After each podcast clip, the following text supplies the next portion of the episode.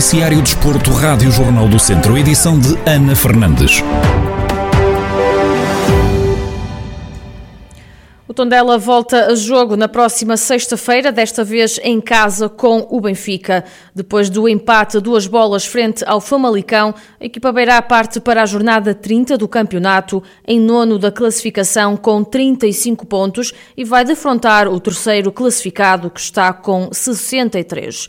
Na antevisão ao duelo, o comentador da Rádio Jornal do Centro, Berito Esteves, diz que se pode esperar tudo devido à instabilidade dos benfiquistas e à evolução dos beirões. Deste jogo podemos esperar tudo, acho eu. É opinião para já, pela instabilidade que o Benfica tem apresentado nos últimos jogos. Tanto é capaz do ótimo, de excelentes resultados, como da derrota mais próxima com o Gil Vicente, esta vitória tangencial no último jogo. E o Tondela está numa fase de crescendo, acho eu. Vem duas vitórias, mais este empate. Empate um bocadinho com o sabor à vitória, porque efetivamente ao fim de estar a perder 2-0, conseguir empatar ainda na primeira parte e manter o resultado em casa de Famalicão, que não é um adversário fácil também a jogar em casa. Foi um bom resultado, motivador para a equipa. A equipa do Tondela está bem e, como disseste bem, o Tondela este ano está muito forte no seu reduto, ao contrário da época anterior, na minha opinião.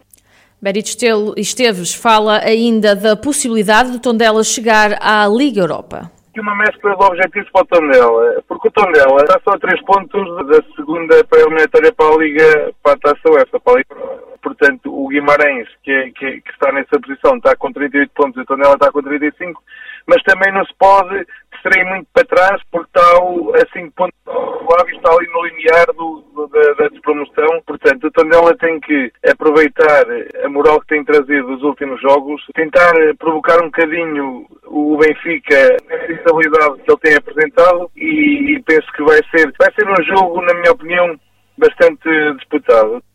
A projeção do comentador desportivo Beirito Esteves ao jogo do Tondela, que recebe o Benfica no estádio João Cardoso na próxima sexta-feira, às sete da tarde.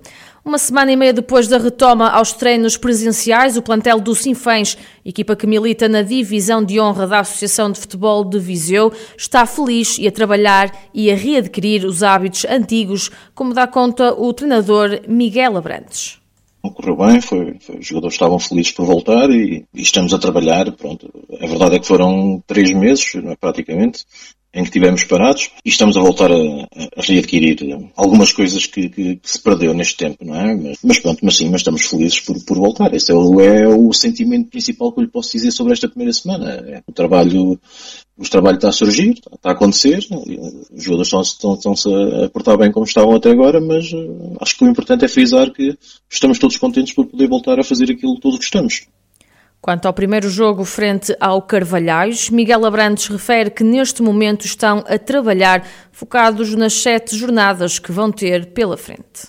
Não, honestamente ainda não pensámos no, no primeiro jogo do Carvalhais. Estamos a trabalhar para sete jogos. Na próxima, na próxima semana, sim, iremos pensar no jogo do Carvalhais. Estas duas primeiras semanas estamos a preparar para, para este sprint. E que tenho que lhe ser honesto, é muito difícil ter uma fórmula certa e uma receita certa para esta questão da paragem e agora voltarmos uh, de um momento para o outro e em que entre semanas temos que estar prontos para, para competir. E depois também, obviamente, que os grupos uh, não são homogéneos no sentido de dizer que são todos da mesma idade, são, são todos estudantes ou são todos, seja o que for, não é? Há de tudo. Há atletas que trabalham, há atletas que estudam, temos tudo, há atletas com 20 anos, há atletas com 30, e isso torna torna um desafio também, eh, além da própria competição, um desafio para nós, eh, treinadores, perceber qual é a melhor forma de, de chegar em condições no mínimo aceitáveis à competição. Palavras de Miguel Abrantes, técnico do Sinfãs, a dar conta da primeira semana de regresso aos treinos presenciais. Relembro que a equipa vai discutir a primeira jornada dos novos moldes competitivos com o Carvalhais na próxima semana, a 9 de maio. Maria Alagoa, jogadora de futebol do Lusitano de Vildemoinhos, foi convocada para integrar o estágio de preparação da Seleção Nacional Feminina Sub-19. Para esta concentração, o selecionador José Paisana chamou 24 atletas. O estágio vai acontecer entre os dias 3 e 5 de maio, na cidade do futebol, e será a primeira em 2021, depois da paragem das competições internacionais juvenis devido à pandemia da Covid-19.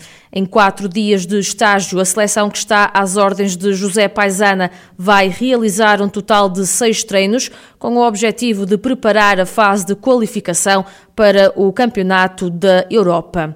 Maria Lagoa conta já com um total de 32 internacionalizações, 22 ao serviço da seleção sub-17, 6 da seleção sub-16 e 4 da seleção sub-15.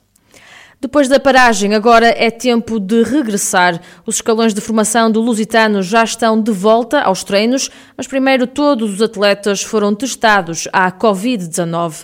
Tiago Saramago, coordenador clínico do Clube Trambelo, conta que mais de uma centena de atletas foram testados, o que representa uma adesão de quase 100%. Tivemos uma adesão quase a 100% por parte dos atletas, isto mostra verdadeiramente que, que eles estão com vontade de regressar e é isso para nós, é esse o nosso foco, são eles. Nós neste momento aqui temos, vamos ter hoje 114 atletas ou 115, assim números, não sei precisar um número redondo, mas é à volta destes números. Uh, e temos alguns que também fizeram na, na, na, escola e, portanto, vamos validar esse teste, porque foi-nos dito que seria possível validar esse teste também. Uh, e, portanto, se, nós vamos apontar para a marca dos 98% dos atletas, o que é, o que é muito bom, não é? Aos olhos de Tiago Saramago, uma adesão tão grande é sinal de um voto de confiança por parte dos pais eles demonstram com este tipo de, de, com, este, com esta adesão no fundo porque pronto confiam no nosso trabalho e sabem que nós vamos fazer os, os possíveis e os impossíveis para lhes dar as melhores condições dentro daquilo que são as, as limitações de, da, da, pandemia em que vivemos uh, e portanto eles sabem que vão poder treinar em segurança e acima de tudo os encarregados de educação sabem uh, porque confiam no, no nosso trabalho depois de todos os testes darem negativo, foi tempo de regressar aos relevados. O sorriso nas caras dos atletas é reflexo da alegria de poder voltar a fazer aquilo que tanto gostam. Quem o diz é Tiago Santos, coordenador da formação do Lusitano. É sempre bom, é sempre bom ter, ter aqui eh, estes miúdos todos com, com esta alegria, como vocês podem ver, não estarem eh, a trabalhar numa modalidade de baixo risco como estavam até agora e ver estes sorrisos deles e esta alegria é sempre, é sempre muito, muito boa e, valeu a pena tudo o que fizemos eh, enquanto não retomamos. A pandemia ainda obriga a várias medidas de segurança, mas existem outras preocupações para os treinadores nesta retoma. Nestes escalões mais, mais baixos, até, até o sub-13, mais coisa, menos coisa, eh, a capacidade regenerativa deles é mais, eh, é mais rápida eh, e eles não, têm, não correm tanto esse risco de, de lesões. Agora, dos iniciados para cima, é mais, é mais complicado porque os músculos já, alguns estão, estão a crescer, outros estão, estão-se a formar e temos que ter algum cuidado porque não podemos chegar aqui como se fosse uma pré-época onde eles tiveram um ou dois meses parados e, e começar aqui com, com muita força. Por agora, o tempo é de retoma, na esperança de que os treinos venham para ficar. Mais de uma centena de atletas marcou presença no regresso dos treinos presenciais do Lusitano de Vildemoinhos, reflexo da fome de bola que os mais jovens sentiam.